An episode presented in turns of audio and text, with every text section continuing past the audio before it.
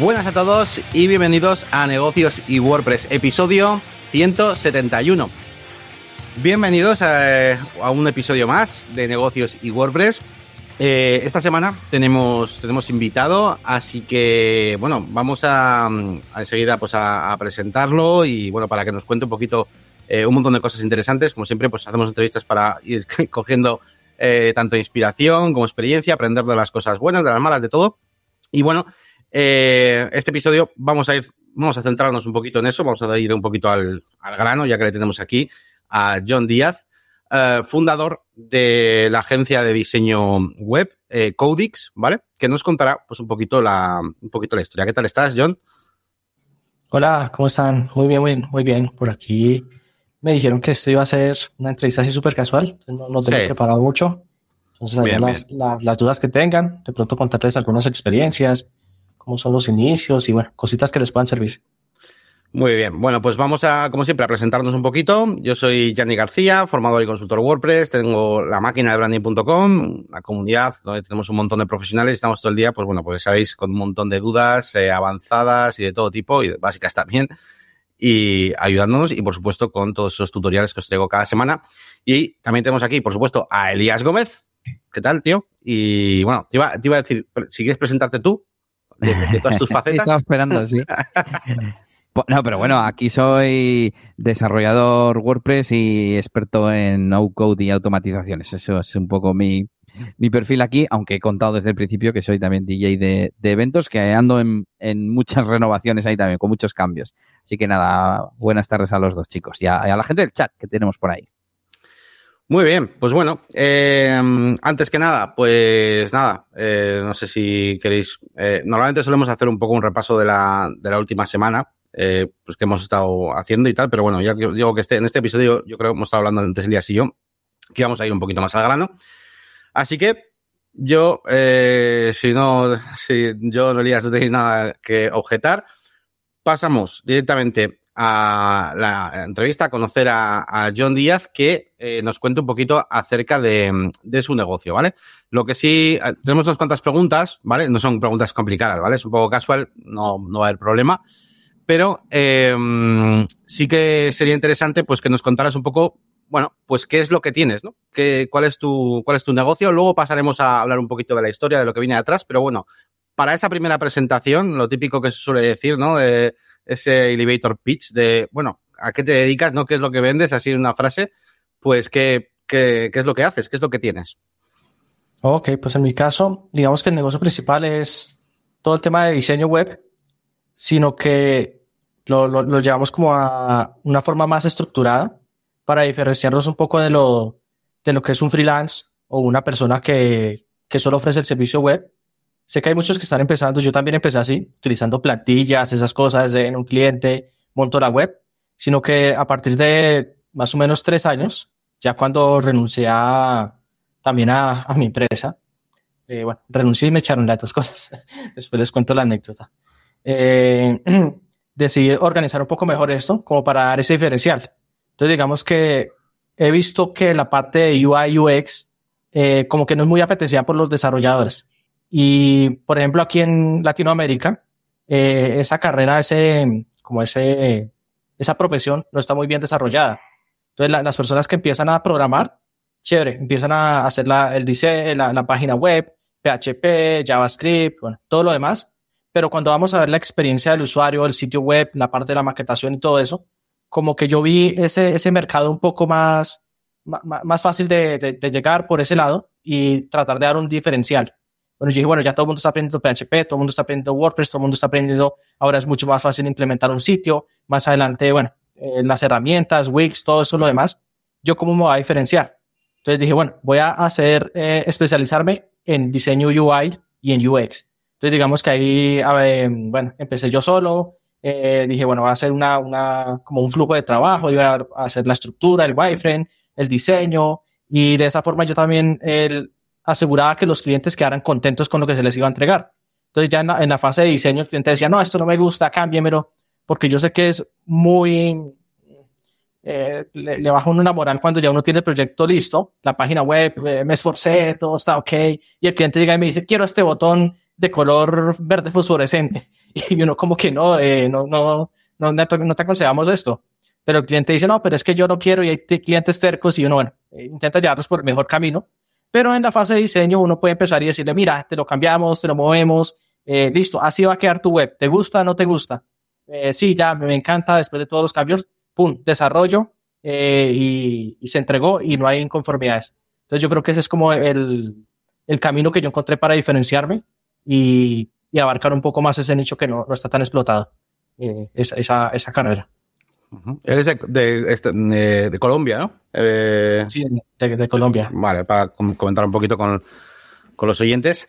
Um, bueno, pues qué, qué, interesante, ¿no? Muchas veces hablamos de eso de, de, de, simplemente no ser captadores de información, ¿no? Que nos da el cliente las cosas y ponerlas, ¿no? Hemos hablado muchas veces de hacer este trabajo que más o menos dices con el contenido, con cosas, pero claro, has dicho, voy a, voy a centrarme en la parte del diseño, ¿no? Y es como la que más eh, relevancia tienes y donde pones ese stop para que haya una fase dedicada, ¿no? A esa, a esa parte que luego sí, además te quite de, te quite de problemas, ¿no? Ese aspecto muy interesante. Sí, de hecho, al cliente, realmente al, al 80, 90% de los clientes no saben y no les importa en qué simplemente.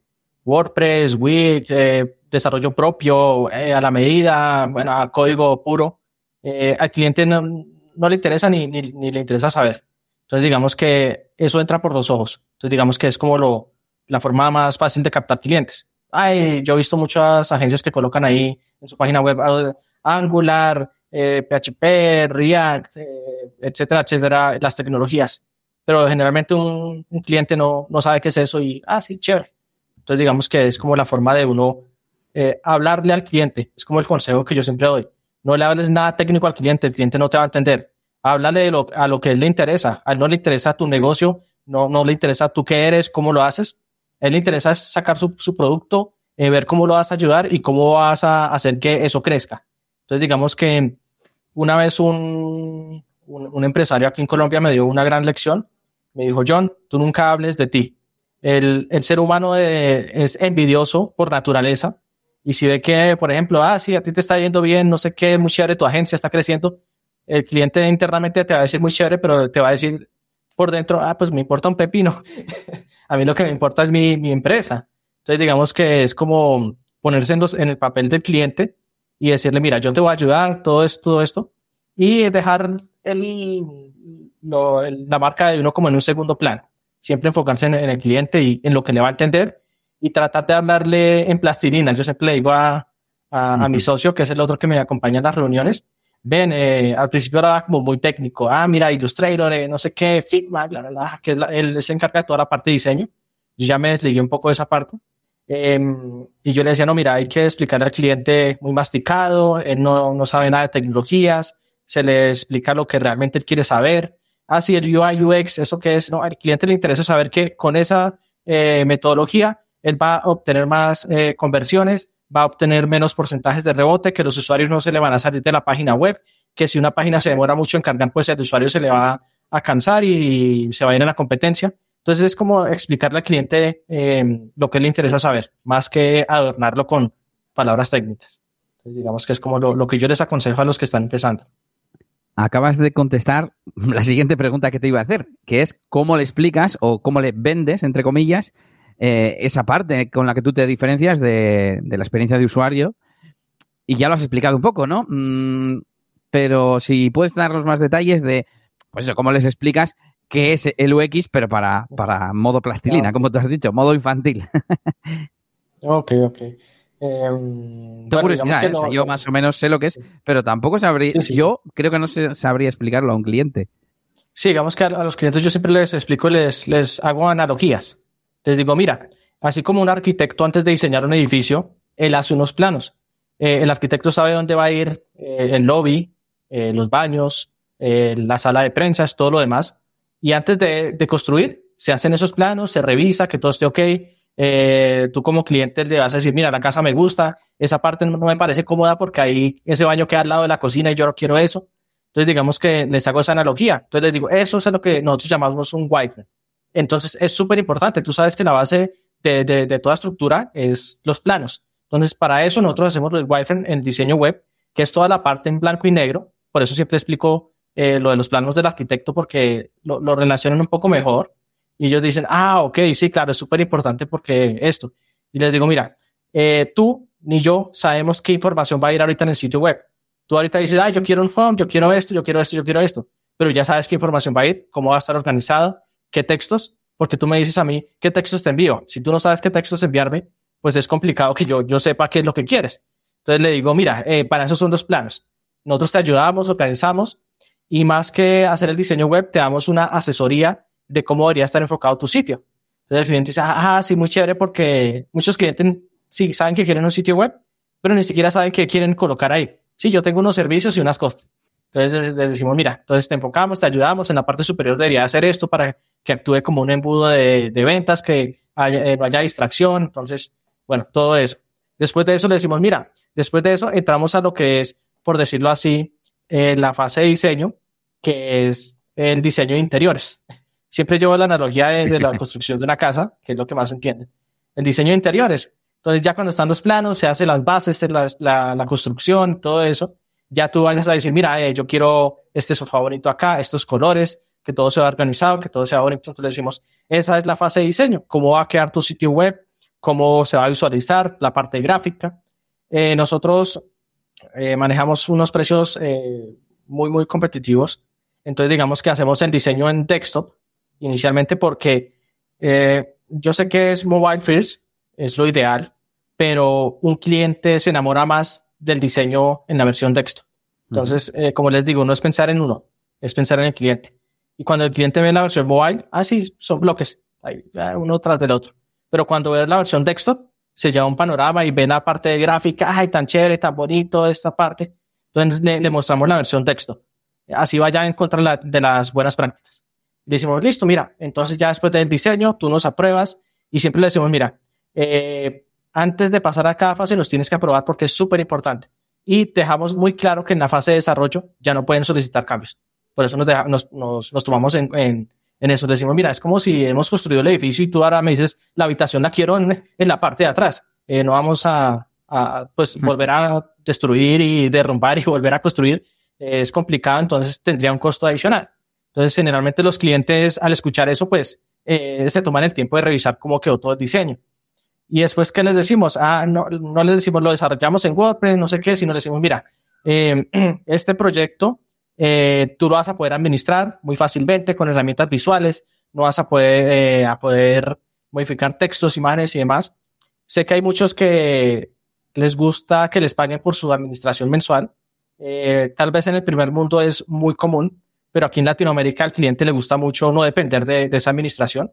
De hecho, eh, dentro de nuestros clientes, eh, tenemos solo cuatro que nos pagan una administración mensual, que son empresas eh, grandes, pero el resto de, de, pymes y empresas medianas y eso no, no pagan una administración.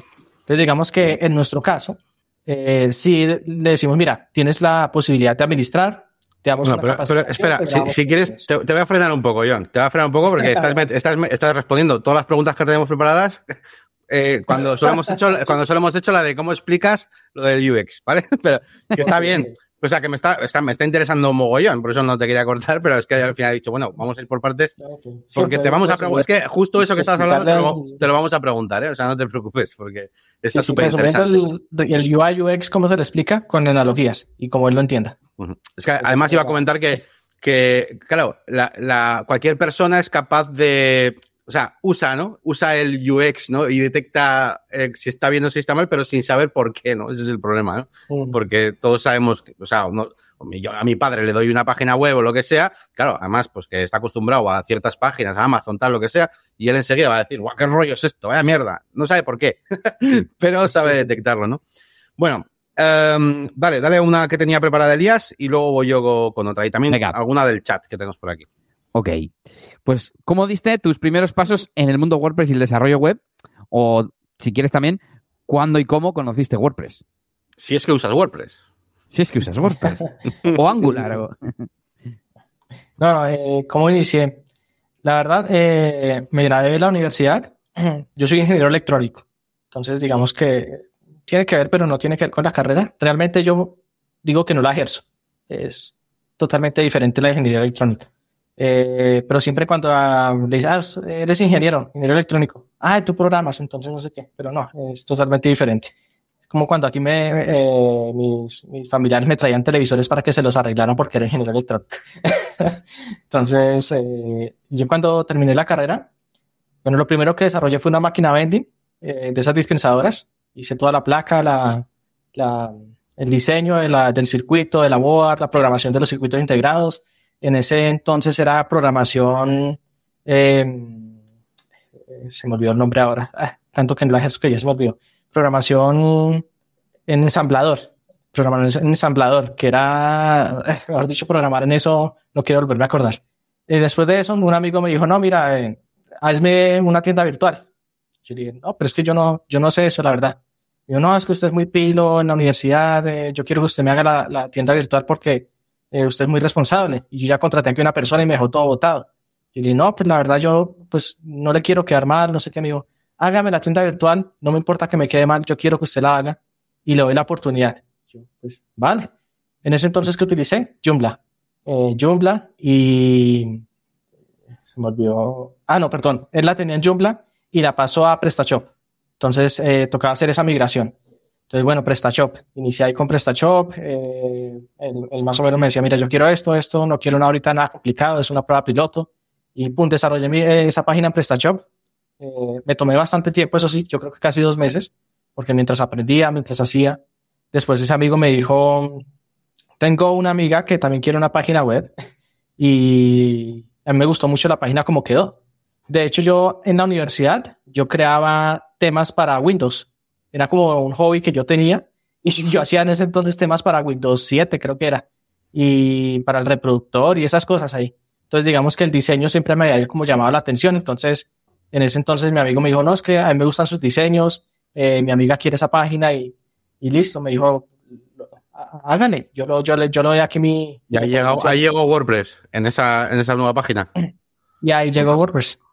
Y ya, pues, pero claro, pues empezaste ya, claro, porque eh, le gustaban tus diseños, pero entiendo que entonces directamente empezaste ya eh, trabajando, cambiando los temas, como hacíamos Elías y yo al principio, ¿no? Igual cambiando las imágenes o cómo hacías, ¿no? Para personalizarlo y darle tu toque o... Ah, sí, digamos en, en, el, en el, caso de, de, PrestaShop, bueno, ahí sí fue prácticamente nulo. Eh, eh, creo que se utilizó una plantilla gratuita o él compró una, no recuerdo bien. Y esa plantilla yo como que, bueno, dije, bueno, ¿cómo se cambia esto? ¿Cómo cambiar? La típica pregunta en Google, ¿cómo cambiar el, el color del menú de PrestaShop? Yeah, por ahí comencé a uno que decía eh, con CSS. Yo, ¿qué es, ¿qué es eso de CSS? Entonces dije, a ver, ¿qué, ¿qué, es esa cosa? Listo, CSS. ¿Cómo poder colocar aquí el stock en, en, en el loop de, eh, en, en, los productos de, de, del, del PrestaShop? Eso se hace con PHP. Yo, ¿qué es esa cosa de PHP? Y, y ya metiéndote ahí poco a poco te fue llevando un poco a, a WordPress, ¿no? Entiendo que, que pasaste hacia ahí y, o yo creo que hice el, camino inverso. Eh, PrestaShop es más, más robusto y más complicado de manejar que, que WordPress. Entonces yo creo que pasar de ese PrestaShop, eh, todo ese aprendizaje a WordPress, se me facilitó mucho. Y cuando empecé a utilizar WordPress, eh, bueno, decía, ah, esto está muy chévere. Eh, después, no, perdón, creo que utilicé porque además y WordPress al mismo tiempo. Es que yo iba a comentar que Elías y yo, por ejemplo, también las primeras tiendas online, que yo recuerde, también estuvimos trabajándolas, yo creo, con PrestaShop, las primeras, porque yo creo que WordPress, efectivamente, y WooCommerce no era tan potente. Hoy en día ya, bueno, se puede hacer las cosas, pero en su, en su, en su momento, eh, PrestaShop estaba mucho más adelantado en el sentido de que era específicamente para tiendas, pues daba mucha más potencia que lo que podía darnos WordPress, ¿no? Oye, eh, John, eh, claro, tenemos aquí una, bueno, eh, eh, para, también para que no lo sepa, bueno, eh, tú trabajas, bueno, has comentado antes un poquito también, y porque también por la descripción que nos enviaste, que, bueno, has pasado por diferentes fases, porque has trabajado con, con clientes pues, más pequeños desde un principio, pero también eh, luego has ido cogiendo clientes un poquito más, eh, más grandes, ¿no? Incluso con, sobre todo con conocidos ahí en Colombia, ¿no? Y mmm, también para, para la gente que igual está empezando o para que, bueno, pues, que nosotros siempre andamos animando a la gente a intentar filtrar el tipo de cliente, intentar coger esos mejores clientes.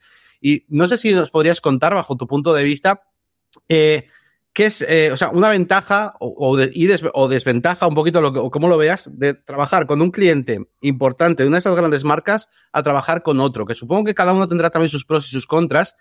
Y, y un poquito explicar eh, qué diferencia hay, ¿no? Eh, para ti, o si has cambiado alguna serie de procesos, estoy mezclando preguntas, pero o, si siempre trabajas igual, da igual que el cliente sea pequeño o uno grande, o si tienes procesos distintos. Em, ¿Qué diferencias te puedes encontrar, no? ¿Qué, diferencia hay entre que me contrate, eh, pues eso, charcutería Paco, a que venga, em, pues eso, Canon Colombia, ¿no? Por ejemplo, que, me lo mencionaste. ¿Qué, diferencias te encuentras ahí en, todo eso? Yo siempre he dicho que los clientes más pequeños no es por nada, pero son los que más molestan. Entonces, digamos que tienes el cliente pequeño tiene muchas ideas, no tiene nada estructurado en su cabeza y quiere hacer de todo, pero no hace nada. Y es muy, muy volátil y quiere hacer cosas y, mejor dicho, y, y como está empezando, todo le parece caro, todo le parece costoso. ¿A ah, usted cómo va a cobrar por esto? No sé qué, la verdad. Un cliente grande, el problema que no sé si sean en todos lados, pero hablo sobre mi, experiencia aquí en Colombia. Por ejemplo, eh, quieren todo para ayer y, y, tienen todo como que lo quieren rápido, lo quieren ya. Nos pasó mucho con ASEMI, que es el gremio de las EPS, el gremio de la salud aquí en Colombia, que maneja a todas las, no sé cómo se llama en España, EPS, eh, que son los, eh, toda la parte de seguridad social y la salud. Entonces, digamos que ellos eh, venían elecciones, nos dijeron, nos gusta mucho lo de ustedes, pero un trabajo que normalmente nos tomaríamos unos 40 días, lo querían en, en, en 10 días. Y nosotros como, ah, caramba, y nosotros decimos, no, pero este cliente es grande, nos va a dar reputación. Eh, no, no, lo podemos dejar ir porque más que el, que el dinero, en ese entonces, yo pensaba a futuro en la reputación que le va a dar ese cliente a la agencia. Claro. Muchas veces no, no hay que enfocarse mucho también en el, en el dinero, sino a futuro qué, qué frutos me va a traer eso. Y en ese entonces le, le, dije a mi equipo, hagámosle, eh, trasnochemos, no importa, y es el cliente, los clientes grandes para, para qué, pero son como, listo, me gusta, está así, está bien, se llevó el proceso, eh, aquí está la información organizada, implementalo, listo, toma tu dinero, adiós, chao, muchas gracias, nos vemos en una próxima. Si les gustó, te vuelven a contratar y es como todo muy, muy rápido, toma y no hay así ese tipo de cosas de, de, de estar regateando por el, por el precio del, del proyecto. Eso es como lo, lo chévere de trabajar con los clientes grandes, pero es un ritmo frenético ya con decir que, que trabajas, por ejemplo, con Dr. Souls o, con Canon o, bueno, ciertas marcas, pues ya te da, mm, te da, vamos, eres capaz de transmitir rápidamente muchos valores que de otra manera, pues si no tienes ciertos clientes, pues es, es complicado, ¿no? Y esto uno atrae a otro al final, ¿no? Así que sí, sí, es muy interesante pensar en eso. la, la, recomendación, la primera pregunta que tú me hacías de eh, qué le recomiendo a los usuarios para empezar a filtrar esos clientes, como, como dice en España, cúrrensela en los primeros trabajos sin importar que el, cliente sea pequeño. Y él en el cariño hace trabajo y, intenten hacer lo mejor posible para tener un buen portafolio. Una vez ustedes tengan ese portafolio así y los hayan recomendado ustedes ya tengan eh, una lista de clientes, así sean pequeños, pero han visto que ustedes han trabajado con, con hartas eh, empresas, así, sean pymes, eh, un cliente grande les va a prestar atención. Igual les va a gustar lo que ustedes hacen. Entonces, siempre eh, inician así, inician con clientes pequeños. Es muy, muy, muy, muy complicado que un cliente grande, cuando ustedes están empezando, les presten atención. No es que vayan a llegar así como nosotros, eh, que llegue de la noche a la mañana, ejemplo, Dr. Schultz, en Colombia, y les digan, ay, eh, ¿quién eres tú? Ah, estás empezando, hazme, hazme mi, mi, tienda virtual que, que van a venir aquí cientos de clientes y, y es nuestra imagen. No. Entonces, inicia con clientes pequeños. A los clientes pequeños tú puedes cometer algunos fallos. No va a ser algo que vaya a afectar la integridad del negocio. Ejemplo, ay, no es que no me está cargando bien esta imagen. Ah, es que mira, no, eh, ah, es que activé el caché y el caché ahora en, en unos navegadores no me funciona y el cliente te va a decir. Y muy amablemente te va a decir también, mira, eh, no me está funcionando, por favor ayúdame a corregir esto. Un cliente grande se va a poner muy, muy enojado y esas cosas. Entonces, inicia con clientes pequeños, haz muy bien tu trabajo, nunca dejes de evolucionar. Eh, yo recuerdo que mis, mis primeros diseños eran horribles, la verdad a los clientes les gustaban, pero yo ahorita los veo y digo, son horribles. Pero entonces, digamos, nunca dejen de evolucionar y así de esa forma ustedes van a llegar a los clientes grandes y de alguna u otra forma, pues van a empezar a desligarse eh, por inercia, por, por, por, por cuanto, mejor, cuanto mejor sea tu trabajo cada vez, ¿no? Eh, también va a ser mejor el cliente que te va a ir viniendo, ¿no? Un poquito es esa, un poco la rueda que estás comentando. Claro. Vas a ir poder aumentar el precio. Y me sucedió una vez Que, que las empresas grandes cuando ven un precio muy, muy bajo, dicen, eh, esto es malo, ¿sí? Eh, una vez me presenté con Pollo Andino. Pollo Andino es una empresa de pollos, pollo crudo que distribuye a nivel nacional. E, esa gente factura yo creo que unos 15 mil millones al mes. Son muy grandes. Y yo ya tenía el pie adentro para esa, esa convocatoria y terminaron trabajando con otra agencia porque les cobró el doble de lo que yo les cobraba. Y el gerente dijo, no, es que ellos cobran más, entonces ellos eh, deben ser más expertos que, que Codex. Entonces, una empresa grande no le, no le interesa mucho el, el precio bajo. Entonces, digamos que si tú quieres abarcar clientes grandes, ellos también se van a fijar en eso. Si tú eres una agencia, dicen, pues una agencia tiene que, uno, eh, pagar nómina, pagar personal, pagar no sé qué, obligaciones, no sé qué cosas. Pues si me va a cobrar eh, ejemplo, va a poner un ejemplo, mil dólares por una página, pues eh, no, no, le da para eso, entonces es una agencia mala. Entonces digamos que una empresa grande va, no va a poner problema por el precio. Antes mejor si ve un precio alto, porque va a decir, es, son especializados. Pero para llegar a ese precio alto, tú tienes que dar un, un, un producto de calidad. Claro, es que la, la, diferencia es muy grande, es como, es como si te compras un móvil, bueno, cualquier cosa que sea súper barato, que, que no, dices, uh -huh. para que le salga rentable hacer eso, ¿sabes? Eh, ¿Cómo tendrá que ser el, la mano, el, las piezas, la el material y todo, ¿no? Es como, otra cosa es que, que lo, claro, igual si lo haces, lo mejor sería explicar por qué. en plan, mira, oye, son mis primeros proyectos y por eso tengo un precio tan bajo para ponerlos para que, sí. para informar a las empresas de que es por eso y no porque vas a dar un mal servicio, ¿no? Bueno, no sé. Pero interesante. Bueno, iba a decir respecto a este tema de clientes grandes, clientes pequeños, el cliente grande suele ser mejor pagador, como estamos comentando, ¿no? No tienen problema con, con pagar porque tienen la disposición, pero también suelen tener más burocracia, más personas implicadas, más reuniones y, y también más exigentes. El, el, pequeño, como decía John, a veces tiene como más caprichos porque no tiene claras las ideas de lo que quiere eh, y el, el, grande lo tiene más, más claro. Pero claro, como lo tiene claro, mmm, pues es exigente. Y yo te iba a preguntar si tienes procesos di diferentes para trabajar con grandes marcas o si ha ido cambiando a lo largo del tiempo, pues para controlar este tipo de, de, de, burocracia. Si, por ejemplo, exiges, a mí me ha pasado con, con, empresas normalitas tirando a pequeñas o medianas, de tener que hablar con varias personas distintas y que se pierda la información, por ejemplo, ¿no? Por el camino, por tener que hablar con personas distintas. Entonces, ¿tú cómo tienes implementados los procesos? Oh, y, y, añado, eh, extiendo la pregunta de Elías, también, por ejemplo, si, si a algunos les concedes una cosa y a otros no, o por ejemplo dices, sí. mira, a los, a los clientes pequeños, mira, reuniones no, porque, o sea, limitadas a una o dos, porque es que me vuelven loco porque no sirven para nada, porque no, realmente no tienen las cosas claras. Sin embargo, con proyectos que son muy grandes, como ya está incluido igual en el precio, igual el, el cliente es muy serio, pues eh, puedo hacer más reuniones. Tal. O sea, ¿realmente hay procesos distintos o no? ¿O cómo, cómo llevas eso? Ok, bueno, eh, teniendo en cuenta eso, lo de el tiempo, la gestión y también aprovechando una pregunta que quedó en el chat sobre herramientas, yo utilizo mucho Asana para agendar todos los, los, proyectos. Ahorita me estoy pasando a una herramienta que, que, que, que aquí en AppSumo, que se llama eh, Cubic, que es como una mezcla entre Asana con, con un CRM muy básico. Entonces, eh, ¿por qué la adquirí? Porque me permite hacer un, eh, un pipeline, un seguimiento de clientes. Y eh, esa es, digamos, que una de las herramientas que más utilizo para la organización de esos clientes y que no me quiten mucho tiempo y tener todo crono, o sea, en cronograma. Y para los clientes que yo siempre ofrezco el mismo servicio, ya sea un cliente pequeño, un cliente grande, lo único es que tengo planes distintos. Entonces, yo ya sé que un cliente que tiene un presupuesto, ejemplo, voy a hablar aquí en moneda colombiana de 800 mil pesos, que son unos 150 euros, creo yo eh, ese cliente pues es un cliente que está empezando y yo ya y armo un plan para ese cliente. Digo, mira, este plan te incluye esto. Obviamente ahí está la parte de marketing, eh, en cómo hacer ver eso que se vea, wow. ¿sí? Es una simple landing page, pero el, el cliente no le, no le hace ver al cliente todo el proceso que se lleva y cómo está organizado, qué es lo que se le ofrece, los ítems. Y él dice, ah, listo, esto para mi emprendimiento está bien, y, y, hacemos el mismo proceso, estructura, diseño y desarrollo.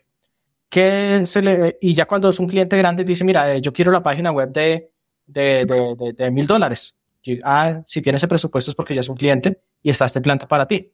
Entonces digamos que se le ponen y quitan cosas dependiendo del proyecto de la, y del presupuesto.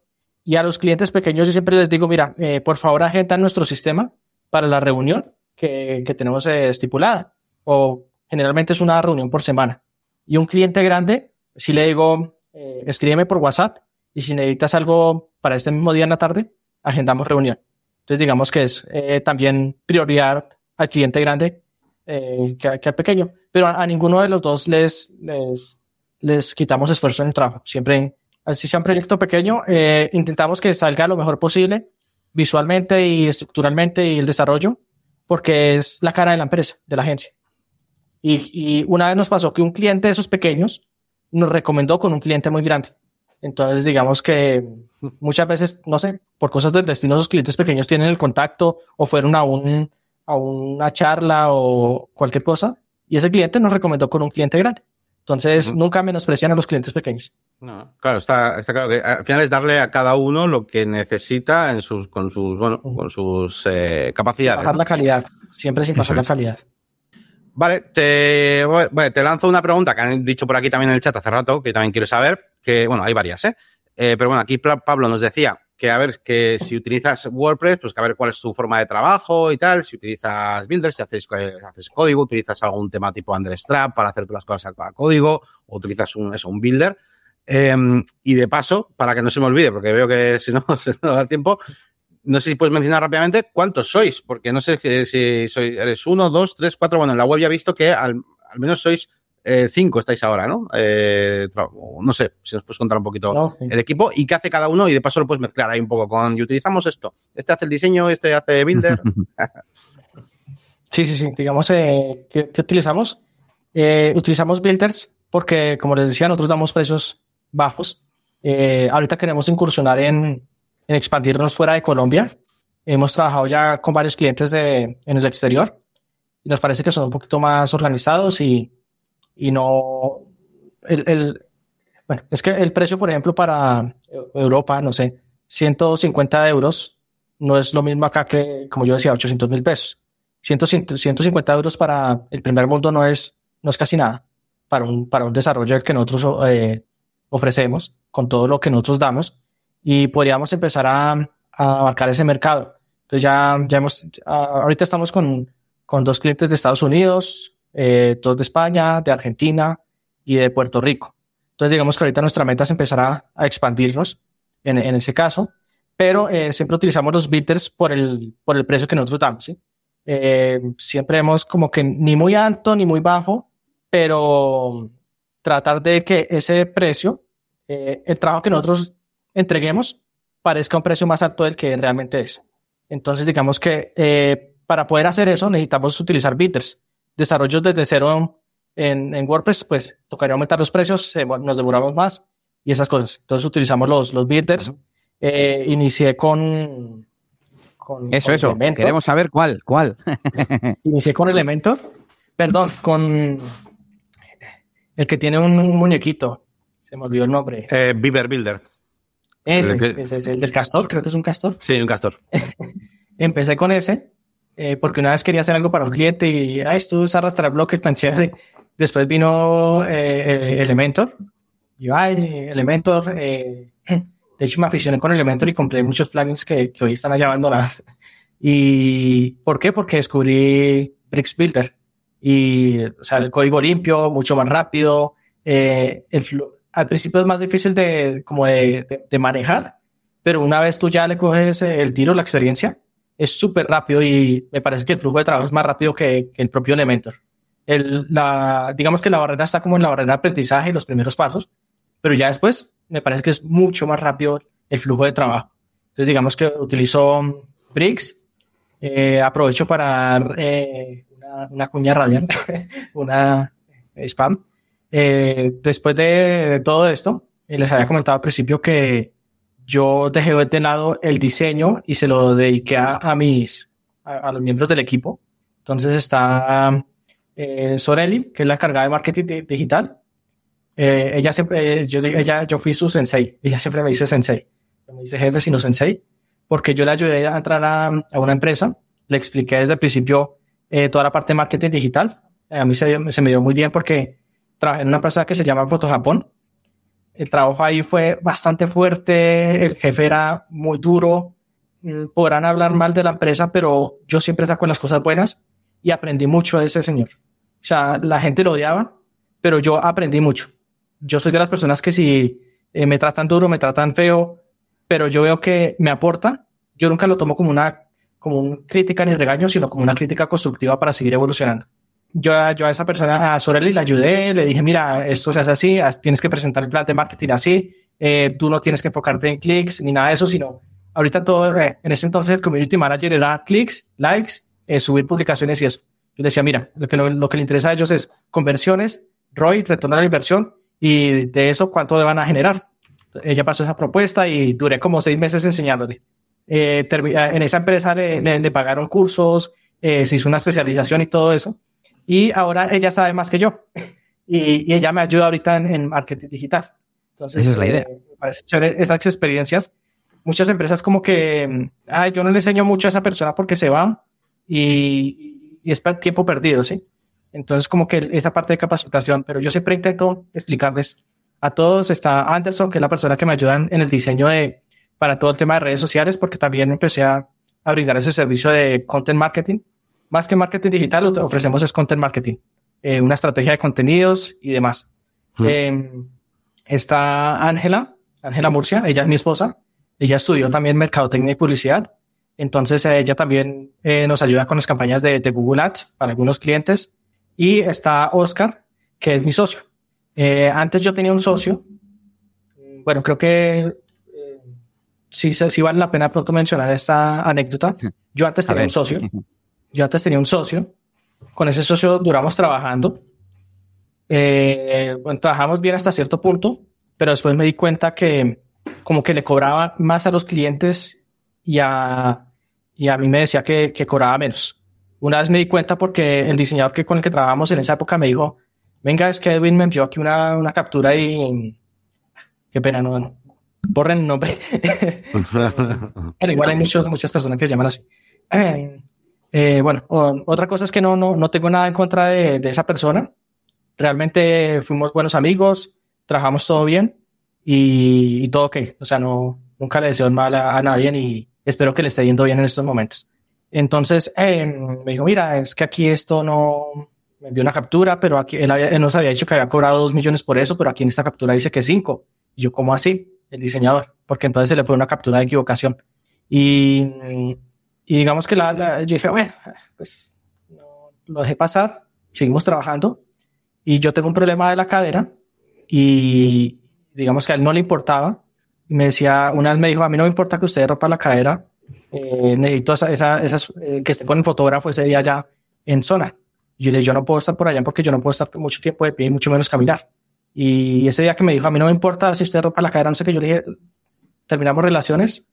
La verdad, con un así yo no quiero trabajar. Eh, era muy buen comercial, eso sí se lo reconozco, muy, muy buen comercial. Eh, hablaba muy bien, contactaba empresas y todo lo demás.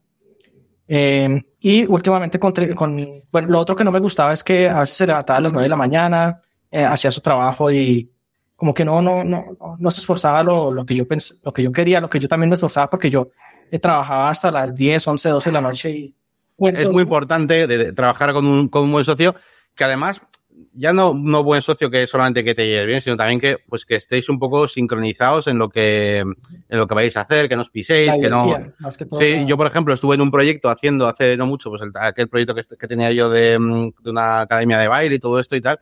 Y, y era interesante que cada uno tenía un papel totalmente distinto en el que, en el que supimos ver qué es lo que hacía bien cada uno y no lo sacábamos de ahí, ¿sabes? O sea, eh, yo hacía una parte que era la que a mí más me gusta hacer, ¿sabes? Y, y punto, ¿no? Y, y el otro, eh, o sea, supimos distribuir bien esas cosas y, bueno, por supuesto que haya, que haya buen rollo, ¿no? Y que, y que conozcas sí, sí. y tengas confianza, eso es importante.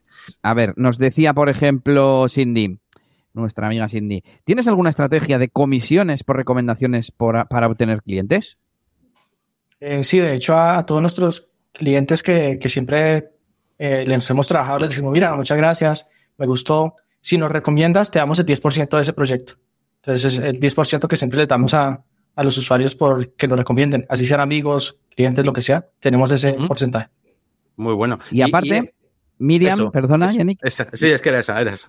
Nos decía, ¿y cómo los consigues ahora? Aparte de por recomendaciones, eh, bueno, me imagino que haréis marketing digital, que tienes a, a, la ayuda en, la propia casa, vamos. Sí, digamos que más que todo por Google Ads, que uso mucho, mucho Google Ads y el SEO, posicionamiento orgánico. Ahorita la, la web está, eh, no, no, está en SEO como yo quisiera, pero es más por falta de tiempo.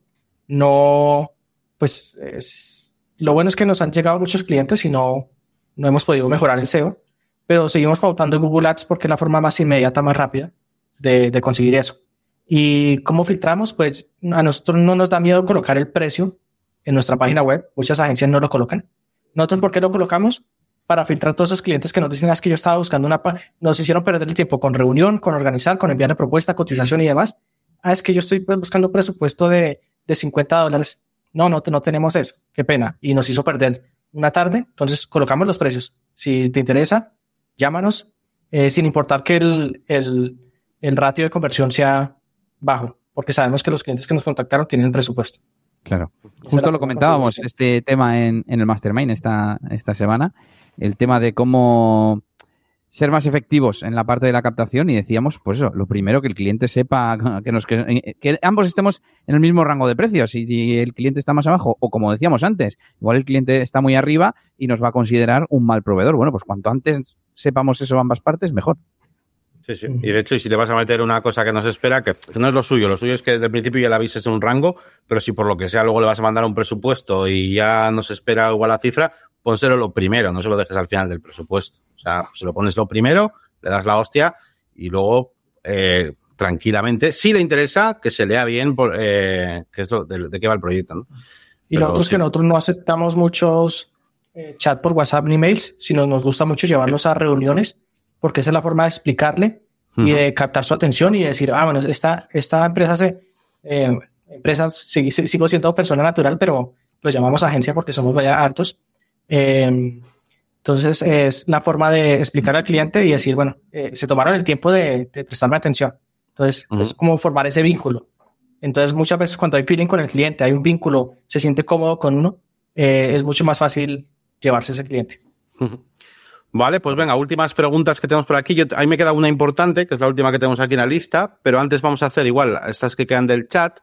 Um, claro, nos comentan que, bueno, eh, bueno, dice Pablo, ¿no? Que, que, el tema del diseño, que es muy importante, y que, pero que, claro, la velocidad de carga, que también es un tema importante, y que al trabajar con builders, que, bueno, que cómo, que cómo atacas ese tema de la velocidad de carga, o, bueno, intentas, bueno, con Bricks realmente ya lo tienes bastante atajado, realmente. Sí, sí, eh, si pero quieres, bueno. puedes coger la página de diseño de páginas web y la página la pasas sobre PageSpeed de Google y verás que tiene una puntuación de 99. O sea, con Twitter es súper. Ahorita me hace quedar mal la página, en pleno directo.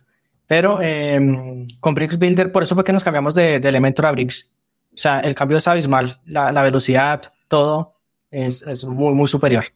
Entonces, eso es lo otro. Ahí tenemos en nuestros ítems páginas web eh, eh, bueno, nosotros no, no lo hablamos así, si nos gusta hacer un poco más diferentes. No sé si vieron la página que son animales, sí. son, son, animalitos. O sea, queremos romper un poco el molde. ¿Y qué colocamos en vez de la página carga rápido? O sea, el cliente no, ¿y eso qué es? Entonces colocamos el tiempo es oro. Eh, una página web que carga en, eh, optimizada te ayuda eh, aumentando la, la, la, la, conversión y en, en que los clientes y, y, en, y en posicionamiento orgánico. Entonces el cliente no, ah, pues sí, carga más rápido, pero ¿por qué? Entonces es como la, la forma de, esto ya es más un poco de, de, de marketing que de, que de diseño web. Uh -huh. Y también tiene que ver con la experiencia de usuario, con el UX. Muy bien. Vale, pues oye, voy a terminar con una pregunta que, que yo creo que es interesante, que es, eh, claro, has hablado un poquito de, bueno, pues de cómo vas cogiendo, ¿no? Los clientes poco a poco, siempre intentando mejorar, que tu último proyecto sea siempre sea mejor que el anterior y, y cambiando. Y, la, y mi pregunta es, ¿cómo ves a Codix en, en cinco años, ¿no? O sea, por ejemplo, ¿no? O lo que sea. ¿Hacia dónde quieres crecer o hacia dónde quieres escalar? Uh, ¿Quieres simplemente ir mejorando eso que tienes y cada vez ir teniendo más clientes? ¿O tienes ya en la mente algún otro proyecto uh, alternativo o algún otro servicio que igual ahora mismo no estás um, eh, haciendo? O sea, ¿hacia dónde, ¿hacia dónde quieres llevarlo, no? Hacia el futuro. La idea es, siempre hemos dicho con mi socio que nos gusta generar empleo nos gusta que las personas, ser emprendedor no es para todos, llevar una, una empresa no es, no es para todo el mundo. De hecho, sobre una vez me dijo, yo le dije, ven, ¿y por qué tú no montas tu agencia de marketing digital? Dijo, no, es que yo, yo, yo, no sirvo para, para esto. A mí me gusta recibir mi sueldo mes a mes, estar seguro. y esas cosas y esos rollos de manejar clientes, ese estrés que ustedes manejan, a mí no me gusta. Entonces, una forma sería generar empleo, tener más, más, más, más colaboradores, que la, que la agencia crezca a nivel internacional. Ahorita estamos un poco estancados por el idioma, pero con ChatGPT estamos tratando de, de llegar a, a, a, los clientes que hablan inglés. Entonces, eh, digamos que eso es lo, lo, lo, que yo quiero hacer, que Codex no, sea, no solo sea nacional, sino también sea conocida a nivel internacional. Tal vez alguna vez trabajar con un cliente grande como Coca-Cola directamente o con Canon directamente en la, la, la, filial. Y eh, con mis socios siempre hablamos de no colocar todos los huevos en la misma canasta. Entonces, mirar otros negocios, diversificarlos. Les cuento un negocio de, de, mi socio. Eh, nosotros siempre, nosotros tenemos negocios por separados, eh, no nos importa. Entonces, ah, haz tú lo tuyo, haz tú lo mío, sin descuidar la agencia. Él tiene un negocio para, para vender grillos, él vende grillos, eh, para todas esas mascotas exóticas, eh, lagartos, tarántulas y todo lo demás. Y, y ese mercado está muy, no, no, hay casi competencia. Entonces, él, él, se dedica a eso. Ahorita quiere sacar como unas galletas proteicas de, de, con grillos y que tiene más porcentaje de proteína y no sé qué cosas. Está haciendo esas cosas. Él también tiene una cosa de estampados. Él hace muchas cosas, la verdad, yo no, como no alcanza el tiempo. En mi caso, yo estoy más dedicado a la agencia y eh, tengo ahorita un proyecto que se llama Fancy Bricks.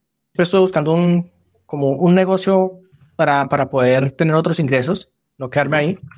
Ya cuando uno empieza a pensar como, como empresa, como empresario, como independiente, uno siempre empieza como, ven, si esto fracasa, ¿y ahora qué hago? Necesito tener varios ingresos. Entonces, esto Siempre estuve buscando una idea, nunca se me dio, no funcionaba, hasta que un día vi, la, vi esa necesidad y se me vino así de la nada. Entonces, como que las cosas a veces llegan cuando uno menos las busca. Entonces, eh, empecé a ver que habían muchas plantillas de Bricks Builder eh, y dije, bueno, ahorita no hay mucho. Es un builder que está iniciando. Eh, yo ya me desligué de la parte de diseño, pero a mí me gusta el diseño. Eh, lo voy a tomar como un hobby y si, si fracasa, pues no, no, no, me va a doler porque igual las plantillas las puedo reutilizar con otros clientes. Exacto. Entonces yo siempre miraba esas cosas. Si fracasa, no va a ser un fracaso porque lo puedo utilizar con otros clientes. Es un hobby, es algo que me gusta, no lo voy a tomar como un trabajo. A mí me gusta diseñar, me gusta hacer estas cosas. Un último consejo, venga, dale. Dale, John, ¿qué querías comentar? Eh, no, eh. Si ustedes, bueno, uno, eh, si están trabajando, no renuncien. No renuncien porque eh, Ustedes no saben el estrés que es uno estar sin trabajo y tratar de emprender y saber que uno está emprendiendo y ese mes no va a llegar nada. Entonces, no, no, no se arriesguen. Muchas escuchamos muchos youtubers que dicen, ay, arriesgate, sal, cómete el mundo. No, no, no, no, no hagas eso. Eh, hay, hay que llevar el, el, el, pan a la mesa. Eh, esfuérzate y trabaja en tus tiempos libres en ese emprendimiento. Entonces, a mí me tocó en iniciar, al principio no hayan clientes, no hay nada, eh, llega uno a final de mes, pero ah, a, ras y muchas veces uno ni, ni siquiera alcanza a llegar. Entonces no, no es tan chévere emprender así como, como, muchos, como muchos youtubers lo hacen ver. Eh, empieza poco a poco, cuando ya tú veas que estás captando clientes y todo lo demás, lanza tu agencia y una vez tú ya estés eh, estable con tu agencia, ya digas, listo, ya puedo cubrir gastos, puedo cubrir esto, esto todo ok, eh, no te quedes en esa zona de confort, sino busca más, más ingresos, diversifica todo, porque nunca sabe que un negocio pueda quebrar o de aquí a mañana la inteligencia artificial nos manda a todos a volar. Entonces no, nunca se queden ahí estancados. Muy buen consejo. Y además lo que, lo que hice yo, que no, bueno, yo, yo, eso ya sabéis, ya os conté la historia. Así que muy buen consejo. Bueno, pues, pues nada más. Oye, muchísimas gracias, John, por todo lo que nos has contado. Un montón de experiencias personales, sin tapujos, además. Nos has contado un montón de anécdotas, de situaciones, con compañeros, con todo, con, bueno, cómo has ido montando todo. La, la importancia, la diferencia también muy interesante acerca de, de esos clientes un poquito más, bueno, más importantes, eh, marcas más importantes que al final, eh, pues es que es una ventaja, ¿no? Son casi todo ventajas, menos aquella de que te piden las cosas para ayer. Pero bueno, también tienen las cosas por lo menos mucho más definidas, te van a dar ah, bueno, Pero bueno. que les, les, comentaba de pronto que ustedes pueden hacer cuando están empezando es eh, que ustedes tercericen trabajo de agencias. Nosotros, ¿qué, qué hacemos también? Uh -huh. Tercerizamos trabajo de agencias de Estados Unidos. como ya tenemos un buen nivel de, en cuanto a diseño y todo esto, hay agencias de Estados Unidos que nos dicen, eh, estamos a full de trabajo, sabemos que en Colombia hay mano de obra barata, entonces los, subcontratamos a ustedes. Ustedes mm. como está, si están empezando, pues obviamente no van a cobrar precios muy altos y posiblemente una agencia se puede fijar en ustedes y ellos se van a encargar de conseguir los clientes y ustedes únicamente tercerizan. Es como un cliente grande que les va a traer a ustedes clientes. Entonces también pueden buscar eso, eh, tratar de que agencias los tercericen. Ese, es un tema de la hostia, ¿eh? súper interesante porque habría que hablar también de cómo hacer tu web enfocada a las agencias, porque habría que hablar de otras cosas, de otras ventajas, decir cositas que les interesen. Oye, mira, te respondemos que sí, rápido, tal, la comunicación, ta, ta, o sea, son otras ventajas y otra forma de venderte. ¿eh? O sea, eh, evidentemente merecería la pena eso, hacer un contenido específico para, para ellas, claro, en ese sentido. Sí, o un portal de pronto así como lo tiene ya de, de, la bolsa de empleo, pero de pronto enfocarlo para agencias. Cosas. Pero realmente casi todos los que contratan en una bolsa de empleo son, son agencias. Y ¿qué es lo que nosotros siempre hacemos? Ejemplo, eh, nunca te presentes con tu nombre, nunca des precios, porque la, a, la otra agencia no, no, le interesa que sepan que están tercerizando. Entonces siempre tienes que llevar la mentalidad que no, nunca se te salga. Una vez se me salió, eh, hola, estoy de Codix, y yo, ay, no es que Codix es la división de la de IPCOM, no sé qué, esto trabaja, eh, no sé qué. Entonces nunca, siempre la mentalidad de que eh, chévere trabajar con estos, eh, tercerizar, pero los créditos siempre van a ser de la agencia, no tuyos. A menos de que tú le pidas permiso. Entonces, siempre mentalizarte y, decirle a la agencia, mira, tranquilo, yo voy a presentarme como un desarrollador tuyo y esas cosas. Entonces, sería una forma, forma de, empezar si, si no sabes conseguir clientes y no eres muy comercial. Sí, además te va a ir viniendo, pues eso, un poquito más, más recurrente para que tengas esa base que luego poco a poco ya tendrás tus propios clientes, pero claro, esos van a ir, a veces sí, a veces no, tienes agujeros y la otra va a ser un poquito más, más seguido. Muy bien, oye, pues geniales consejos, súper interesante. Ha estado hoy, vamos, el, episodio. Muchas gracias también a los que habéis participado en el chat. Y mm, bueno, nos dice aquí también Cindy que muchas gracias, muy chévere la, muy chévere la entrevista. Y, mm, y nada, pues sí, nosotros ya nos despedimos. No sé si Elias. Eh, pues Yo creo que hemos preguntado casi todo. Me ha quedado la duda de el año en el que empezó con WordPress, pero bueno. Así fue como en el 2000. 2014, 2014 creo que me con WordPress. Pues casi 10 añitos ya, casi. Muy bien, pues acordaos de visitar eh, diseño de páginas web.co.co, ¿no? Hemos dejado antes enlace a Fancy Bricks también en el chat, por si lo queréis eh, echar un vistazo, y dejaremos, por supuesto, enlaces en la descripción y en el, en el post en negocioswp.es, que no tenéis que olvidaros de visitar siempre. Y diseño de páginas web, si si hay una agencia, como decíamos, nosotros también tercerizamos. De pronto, igual uno siempre hay agencias más grandes que uno o, o allá en, en, Europa, pues que cobran precios más altos y pueden obtener una buena calidad con nosotros a un precio menor. Entonces, digamos que pueden también tercerizar con nosotros. No hay ningún problema. Vale. sabéis que tenéis eh, en esa página web, en negocioswp.es, eh, la bolsa de encargos para, incluso aunque no seáis miembros, poner vuestro encargo. Buscamos em, buscamos a alguien que nos haga el marketing, el diseño o cualquier cosa de WordPress, por supuesto. Y nada más, eh, yo creo que nos despedimos hasta dentro de dos semanitas, Yannick, y, un saludo a todos. Saludito. Hasta luego. Muchas gracias a todos. Muy bien. Adiós. Adiós.